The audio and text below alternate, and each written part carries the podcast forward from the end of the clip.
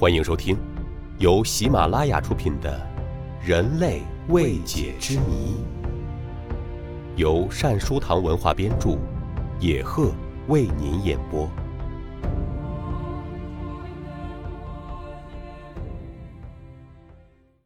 第一集：人类始祖之谜，寻找我们共同的祖先。按照达尔文的进化论所讲，人类在漫漫的历史长河中，是一步一步由活蹦乱跳的类人猿逐渐转变演化而来的。随着科学技术的日益进步，有的人类学家则独辟蹊径，提出了自己的新观点。相信，在现代文明飞速发展的时代，人类始祖之谜。将有更新的突破。谈到人类始祖，我们一般会毫无疑问地说，人类的始祖就是类人猿，因为早在一百多年前，达尔文就用进化论来这样解释。达尔文的进化论认为，人是由猿演化而来的，甚至人的形体都是渐进的演化过程。然而，美国科学家在南极洲发现了两亿年前的人形化石，经鉴定是一种食肉恐龙。更为蹊跷的是，在扎伊尔的原始森林中，发现了一个奇特的人种部落，他们的脊椎骨突出体外达十几厘米，类似于恐龙化石，被称为恐龙人。在今天，进化论受到的挑战远远超过进化论自身的依据。考古探测为什么一直没能发现从猿到人中间类型的化石呢？并且，从猿人到新人中间有几万年的化石空白。如果人与大猿、黑猿在四千万年前为同类，那么，剩下的那些大猿、黑猿，为何至今毫无进化呢？既然人是由一只猿类偶然进化而来，那么为什么世界上有今天的四大人种呢？出于对进化论的怀疑和否定，近年来有人提出人类源于外星人与源于海洋生物的假说。这些假说都游离于最经典的人类起源学说之外。围绕人类起源的学术纷争飞至今日。回顾其历史，有利于我们找到问题的焦点。先来看看达尔文假说。十九世纪，在英国诞生了一位伟大的生物学家，他的名字。叫达尔文。一八三一年，他以植物学家的身份参加了海军贝格尔号战舰的环球旅行，在南美地区航行五年，对热带与亚热带动植物进行了广泛的考察。一八三六年，他回国以后，开始从事科学实验和著述。他根据对生物界大量的直接观察和实验，认为物种的形成及其适应性和多样性的主要原因，在于自然选择。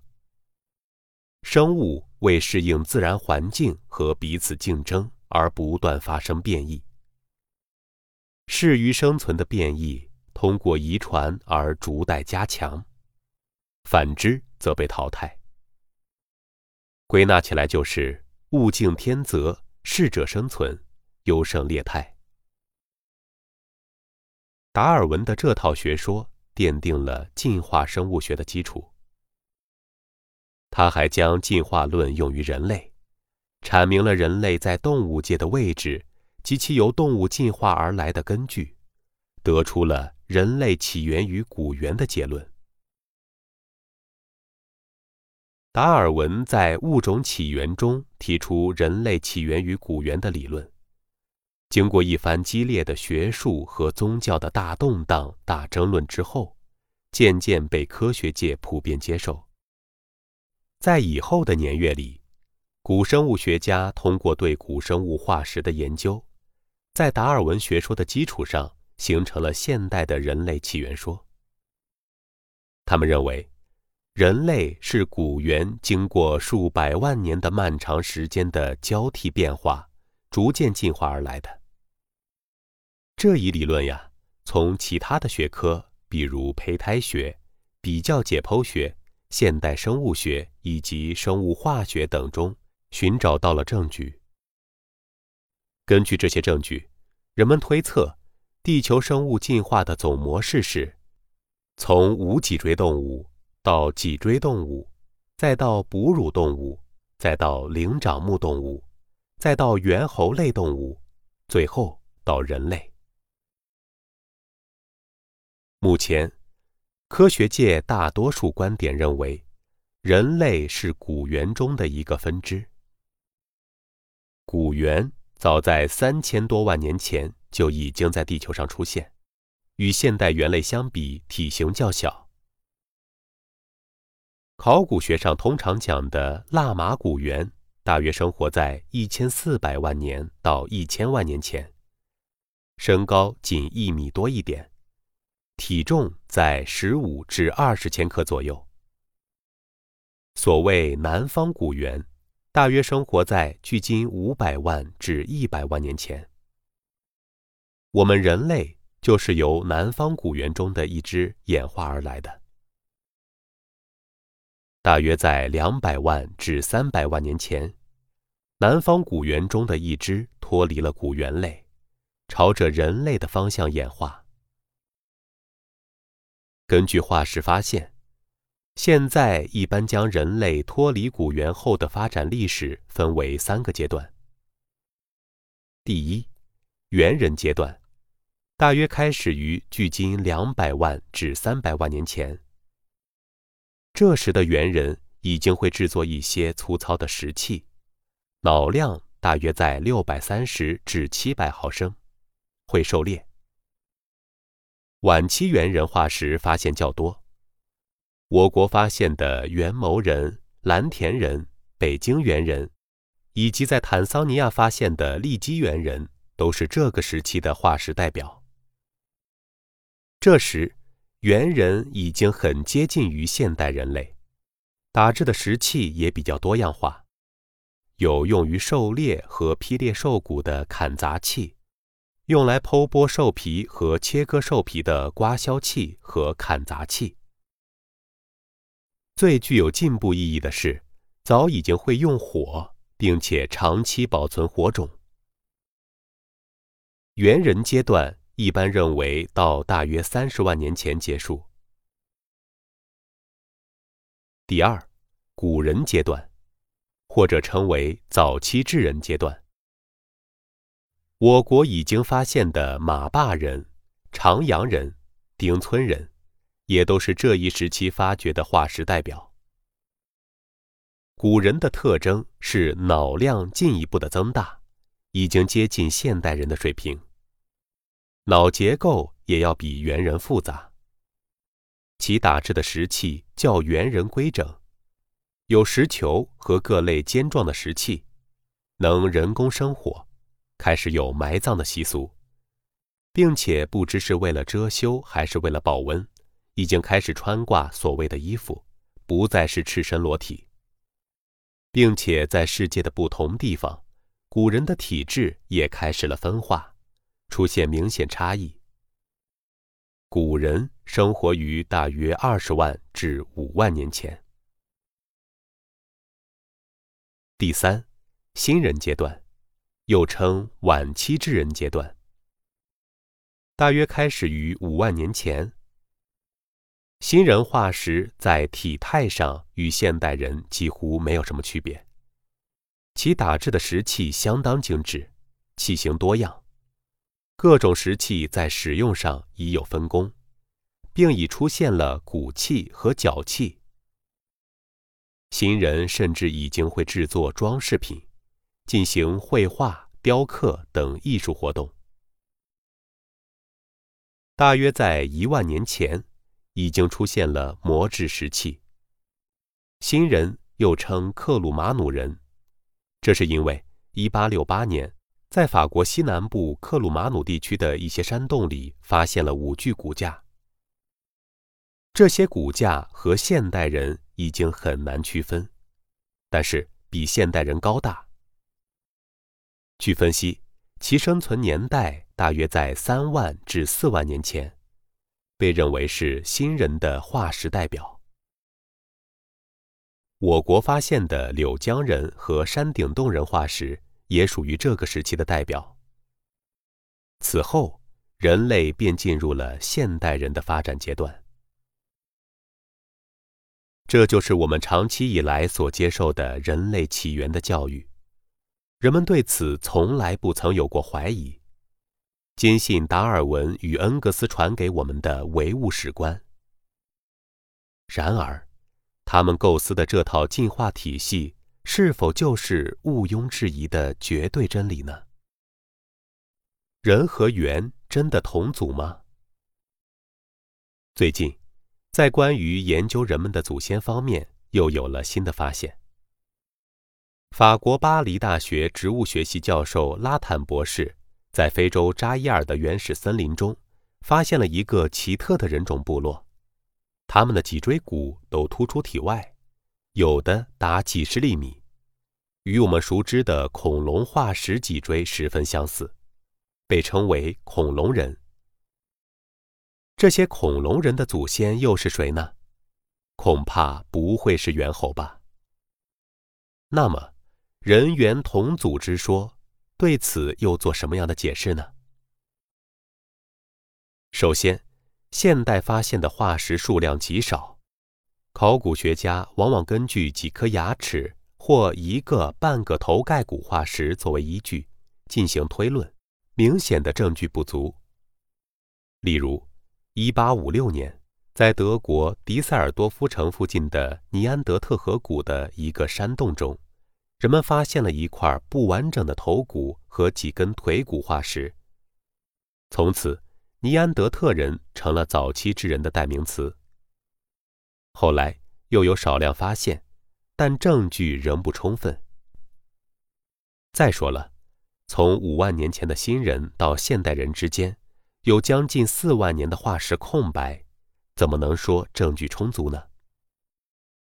其次，在考古鉴定上也存在着许多问题。目前，我们的考古测定通常用碳十四测定法，但碳十四本身很不稳定，年代越远，差距也就越大。在人类化石测定方面的误差。竟达几万年或几十万年。还有，关于人类起源的研究时间并不算长。在二十世纪初叶的时候，一些学者认为人类出现在四千年以前。后来经过考古发掘，把这个年代逐渐前移，一万年、二点五万年，结果定为四万年。再往后。美国的考古学家又提出了十万年说，而且在这其中也伴随着相当大的学术争议。因此，不少人对这套进化模式持怀疑的态度。有人从进化的角度提出疑问：脊椎灵长类动物的四肢都着地，这样分散了脊椎的压力，这从生物学的角度来讲是合理的。而人却是直立行走的，直立人的脊椎所承受的压力过分集中，反而不如四肢行走的脊椎动物合理。为什么会发生这种进化呢？它是进化还是退化呢？按照一般的观念认为，人在劳动过程中才逐渐手脚分离，最后演变为直立行走的。当自然环境的变化。将古猿赶出丛林，古猿不得不用前肢去挖掘植物的根茎，从而使前肢进化为手臂。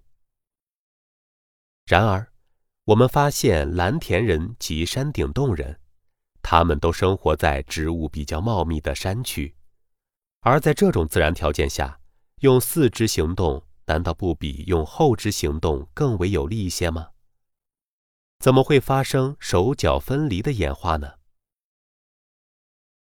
其次，用血浆蛋白分子差异程度的测定，发现人与现在的大猿、黑猿最为接近。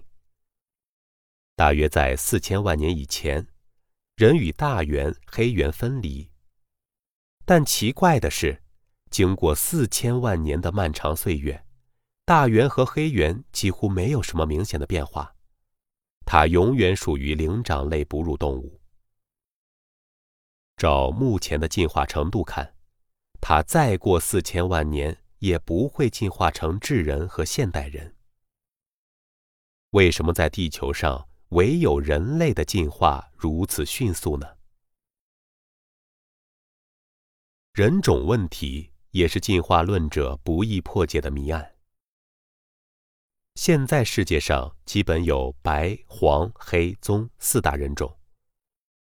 如果进化论是正确的，那么这四种人应该是由四种猿分别进化而来的。然而，地球上只有一只猿类进化成了人，所以它不可能普遍适应灵长类的进化模式。这本身不是很矛盾的吗？既然至少有四种猿可以进化成人，那么为什么经过几百万年，其他猿类依然是猿，丝毫没有进化成人的趋势呢？人类的四种肤色又是怎么决定的呢？如果是偶然发生的变异，为什么会形成同一地区同一肤色的人种呢？而且，这种变异。又与自然生存有什么关系呢？如果人种肤色是自然遗传而来，那么我们是否发现过具有这四种颜色的猿类呢？再来看看人类起源的新假说，可谓一波未平，一波又起。近些年，人们从不同的角度。对人类的起源提出了新的假说。西方科学家马蒂斯根据在圣地亚哥发现的一个头盖骨化石的研究，又提出了人类起源于外星人的假说。他研究了这个头盖骨后认为，这具头盖骨所代表的人种，其智力要远远高于我们今天的人类，从而推测。这是一个外星人的遗骨，进而提出人类祖先是外星人的假说。他认为，大约在五万年前，一批外星人来到地球，他们具有高度的智慧。当他们发现地球引力环境不适合他们居住时，他们选择地球上精力旺盛和智力较高的磁源进行杂交。这便是我们人类的祖先。然而，按照杂交理论来说，杂交后代具有杂交优势，应该有集父体和母体的优点于一身的后代出现。也就是说，应该有如猿类的灵巧以及同外星人一样的智慧的物种出现。而我们似乎还没有看到这样的物种。人类更不具备上述优点。如有杂交优势的后代存在的话，称霸地球的绝对不是人类了。然而，外星人这么做不是违背了他们的初衷吗？还有一些科学家，根据人类体表特征与海洋生物十分接近的证据。提出了人类起源于海洋生物的假说。近一两年来，还有人主张大四季说，他们根据太阳系不停地围绕银河系运动的事实，假设太阳系围绕银河系中心旋转，与地球绕太阳旋转一样，会出现四季变化，称为大四季。人类在四季交换之中，根据自然环境的变化，不断改变生存的方式。比如，当夏季来临时，地球就变成了一颗纯水的星球。人类为了适应这种变化，慢慢由陆生动物转变为水生动物，这就是人的体表具有海洋生物特征的原因。当夏季结束，秋季来临的时候，地球的水渐渐退去，人类又从海洋生物转变为陆地生物。如此看来，无论哪一种关于人类起源的假说，都有其致命的弱点，都不能自圆其说。